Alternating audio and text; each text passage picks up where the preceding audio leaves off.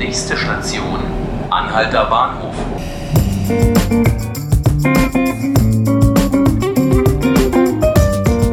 Herzlich willkommen zu 5 Minuten Berlin, dem Podcast des Tagesspiegels.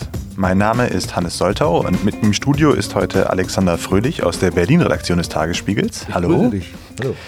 Es gibt etwas Wirbel in der Stadt. Heute ist der 9. November, äh, der 80. Jahrestag der Reichspogromnacht.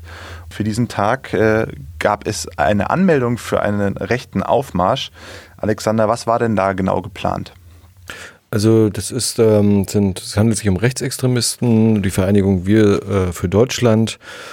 Ähm, die wollten einen Trauermarsch äh, äh, abhalten oder haben den angemeldet ähm, mit Kerzen und klassischer Musik und die wollten vom Hauptbahnhof vom Washingtonplatz ziehen zum Reichstag, äh, zum, äh, zur Gedenkstätte oder zum Gedenkort Weiße Kreuze, wo der Maueropfer gedacht wird. Dort sollten die Namen der Mauertotenopfer ähm, vorgelesen werden und dann soll es zurückgehen zum Washingtonplatz.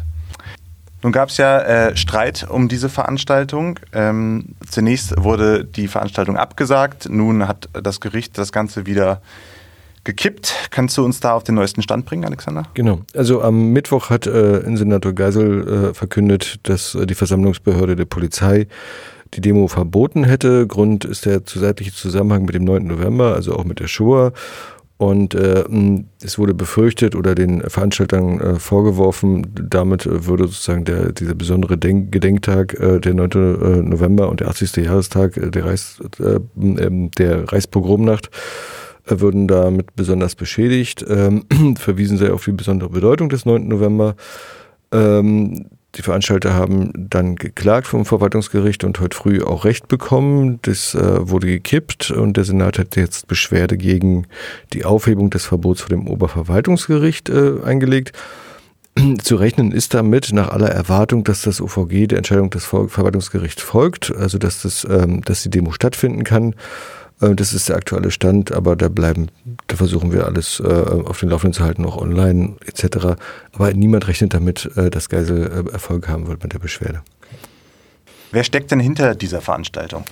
Ja, das sind, die werden schon als Rechtsextremisten ähm, eingestuft. Diese Vereinigung ist so eine Art Schnittstelle für, für, für Islam und fremdenfeindliche Rassisten und Rechtsextremisten. Der Veranstalter war auch schon mal bei äh, Hooligans gegen Salafismus. Es gibt deutliche Bezüge.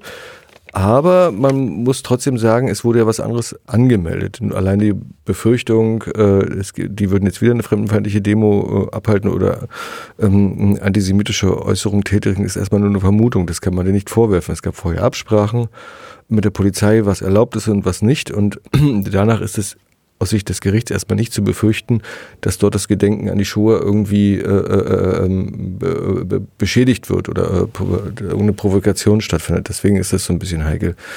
Und die andere Geschichte ist, äh, ähm, äh, warum hat Geisel das gemacht? Politisch bekommt er sehr viel Beifall, teilweise von vielen Leuten, weil er Haltung gezeigt hat. Andererseits muss, muss man sagen, er war deutlich davor gewarnt. Die Polizei sagt mir, es gab lange nicht mehr so, so viel politischen Druck von oben, diese Versammlung zu verbieten. Alle Fachleute in der Polizei haben gesagt, nein, rechtlich geht, ist das nicht zu verbieten. Das ist, äh, muss man aushalten.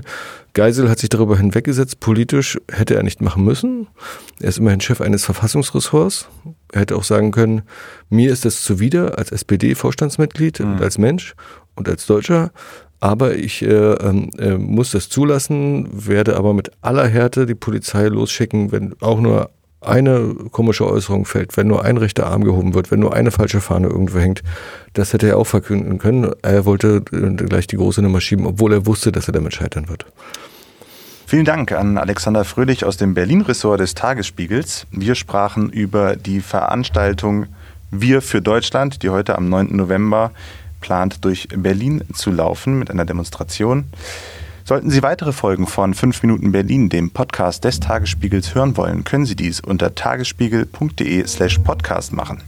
Sie können uns auch eine E-Mail schreiben an podcast.tagesspiegel.de. Mein Name ist Hannes Soltau. Ich wünsche Ihnen noch einen schönen Abend.